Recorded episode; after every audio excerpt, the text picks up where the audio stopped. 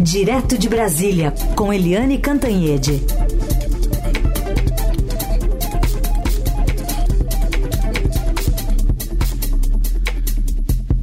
Eliane, que claro, está de olho nos assuntos de Brasília, mas vamos dizer, ela está em São Paulo, então ela está entre nós. Então, bem-vinda ao caos, Eliane, e bom dia. Bom dia, Heisen, bom dia, ouvintes. Realmente bem-vindo ao caos.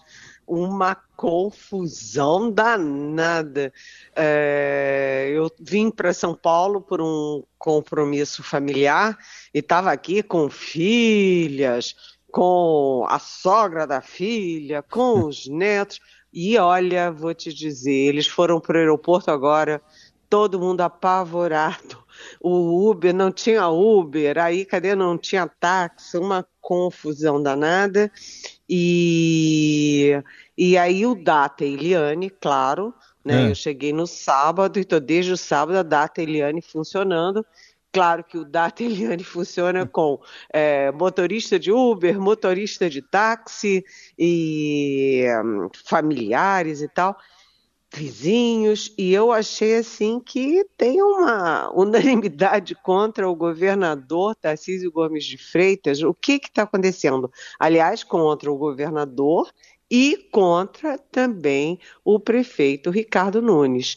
Né? São Paulo está mal-humorado são Paulo está mal-humorado, tem alguma coisa acontecendo, o Tarcísio, que não tem experiência política, que não tem experiência de gestão de administração, ele precisa dar um freio de arrumação aí no governo dele.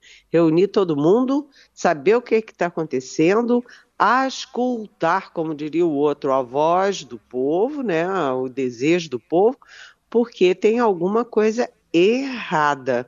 Né? E greve de metrô, é, numa cidade tão né, nervosa, tão dinâmica como São Paulo, é uma confusão danada. Eu, eu se eu se fosse repórter agora, repórter iniciante, corria para o aeroporto, aeroporto de Congonhas para ver como é que está a confusão lá, porque deve estar tá muita gente chegando atrasada, deve estar tá uma irritação danada com o, com, enfim, o trânsito, né, engarrafamento, com tudo isso, tudo muito, fica tudo muito caótico rapidamente.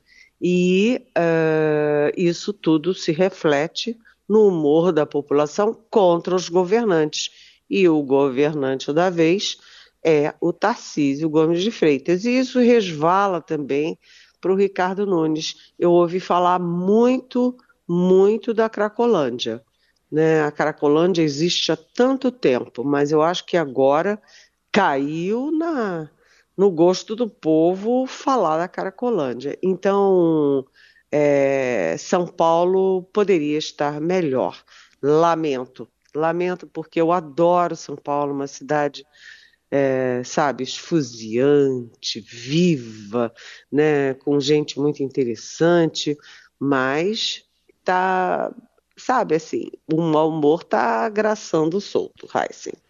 Muito bem. E só para completar, o governador, Eliane, disse que mantém aí o programa de privatizações dele, mas que ainda é um estudo, né? Então, porque a greve tem esse lado inusitado, não é por salário, é contra as privatizações aí da, de linhas do metrô e da CPTM. Pois é, é, é aquela coisa, né? As privatizações são bem-vindas, mas não em setores estratégicos. E quando você faz um processo de privatização, você tem que combinar com os adversários, né? Você tem que vender bastante a ideia. As pessoas precisam é, compreender por quê quais são os benefícios da privatização. E isso, principalmente agora, quando Tarcísio defende privatizações e o governo federal, o governo do Lula, anda na contramão e acaba de suspender a privatização em 10 companhias que estavam listadas na era Bolsonaro. Então, o governo federal faz propaganda para um lado, tem um discurso para um lado, e o governador do principal estado do país faz um, uma pregação em sentido oposto. Isso confunde É, e não é bom para nenhum dos dois lados, né? Muito bem. A gente continua monitorando a atualização em tempo real aqui na Eldorado e também na programação da Eldorado e também na, no portal do Estadão. Eliane, como é que fica então a mini reforma eleitoral, que tem um prazo, né? E acabou o prazo ou está quase acabando para o Senado aprovar essa mini reforma para ela valer no ano que vem? Pois é, a mini reforma eleitoral ela precisa ser aprovada até um ano antes da eleição para poder valer para aquela eleição. E o prazo, portanto, vence na sexta-feira, 6 de outubro, porque a eleição municipal de 2024 vai ser no 6 de outubro. Né? E o que, que o Senado fez? O Senado lavou as mãos. Nem foi indicado o relator da proposta que veio da Câmara, nem foi colocada na pauta da Comissão de Constituição e Justiça, CCJ, do Senado. E, é, é, enfim, essa mini reforma eleitoral é tida como um tiro no coração da lei da ficha limpa. A lei da ficha limpa, que é aquela de 2012, né, que breca candidaturas é, de gente que já teve condenação em segunda instância, ou seja, por colegiados, é, que renunciou a mandato para fugir da cassação, que teve prestação de contas rejeitadas. Então, uh, e aí é o seguinte, essa mini reforma acaba com tudo isso e, é, é, sabe, assim, tá, ficou uma sensação de que ou o Senado ouviu a voz do povo, eu acabei de falar, né, ouvir a voz do povo, que porque a opinião pública está muito contra uma mini reforma eleitoral que é uma é legislar claramente em causa própria, né? Ou tem alguma coisa ali fervendo entre Câmara e Senado. Bom, e tem mesmo então fervendo, né, Eliane? Porque, por exemplo, a Câmara não votou até agora a PEC da anistia. É isso que está pegando?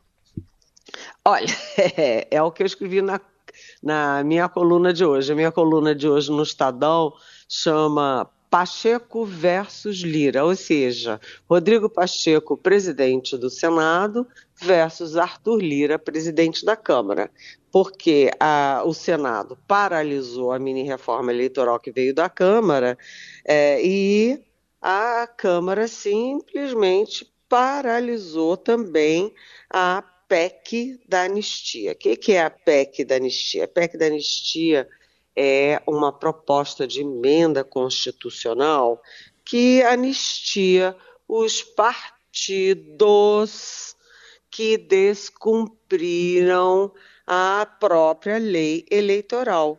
Anistia o descumprimento da lei. Então, o Congresso cria uma lei e depois o mesmo Congresso é, anistia quem não cumpriu a lei e derruba a própria lei.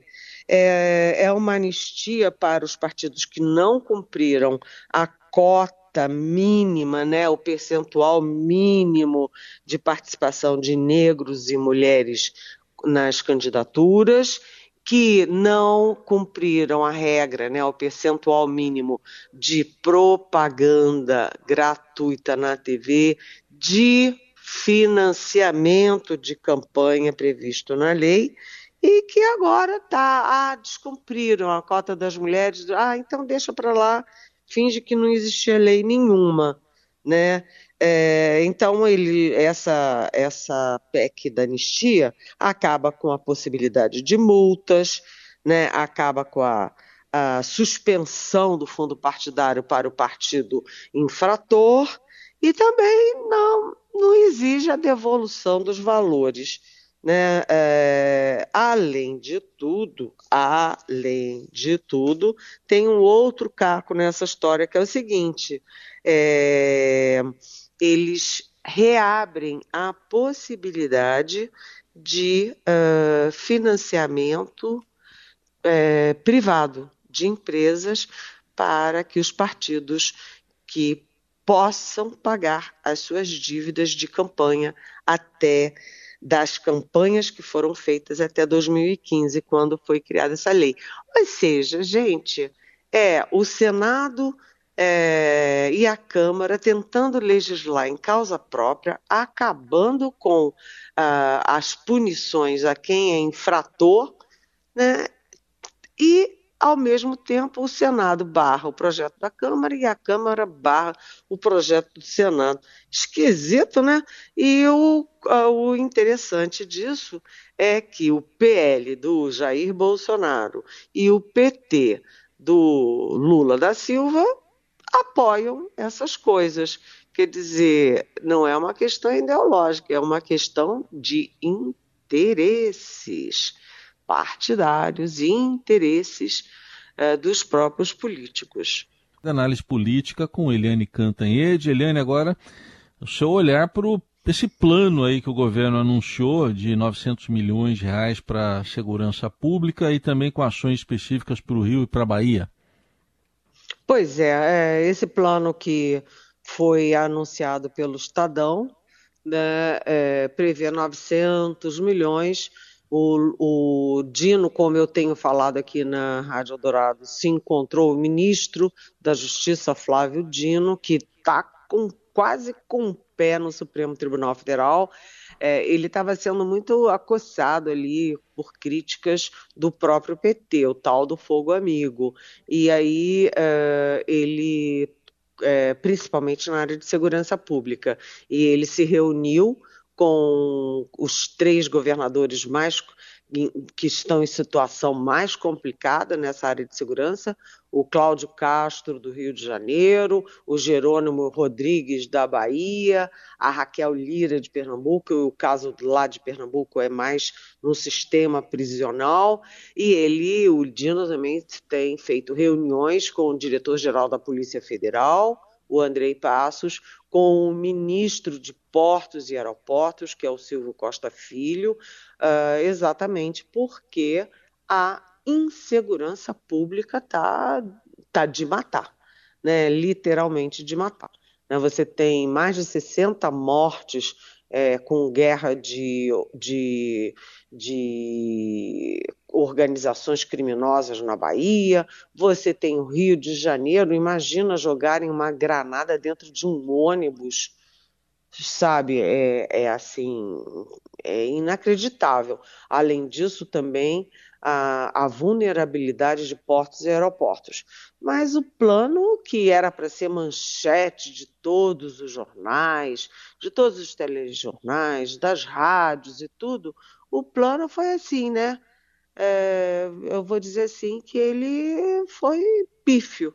É um plano muito genérico de cooperação com políticas é, internacionais, isso já existe, é, de cooperação da polícia, das polícias da, é, federais, né, aí não só a Polícia Federal, Polícia Rodoviária Federal, etc., com as polícias estaduais, sabe, é, é muito, muito vago para uma crise do tamanho que a gente está vendo a expectativa era de um plano mais consistente, mais detalhado, inclusive com algumas propostas de mudanças na lei para permitir mais entrada, mais participação do governo federal, que é, sempre alega isso. Ah, isso é uma questão estadual, isso é uma questão estadual. E, enfim, foi um plano feito às pressas e dá a sensação de que foi só uma resposta de marketing para as críticas feitas ao ministro da uhum. Justiça. Muito bem. Eliane Cantanhede, conosco mais um dia e amanhã de volta aqui ao Jornal Eldorado. Eliane, obrigado, bom dia, até amanhã. Bom dia e boa sorte para nós que estamos no trânsito de São Paulo. Valeu, tchau. Beijo. Beijo, tchau.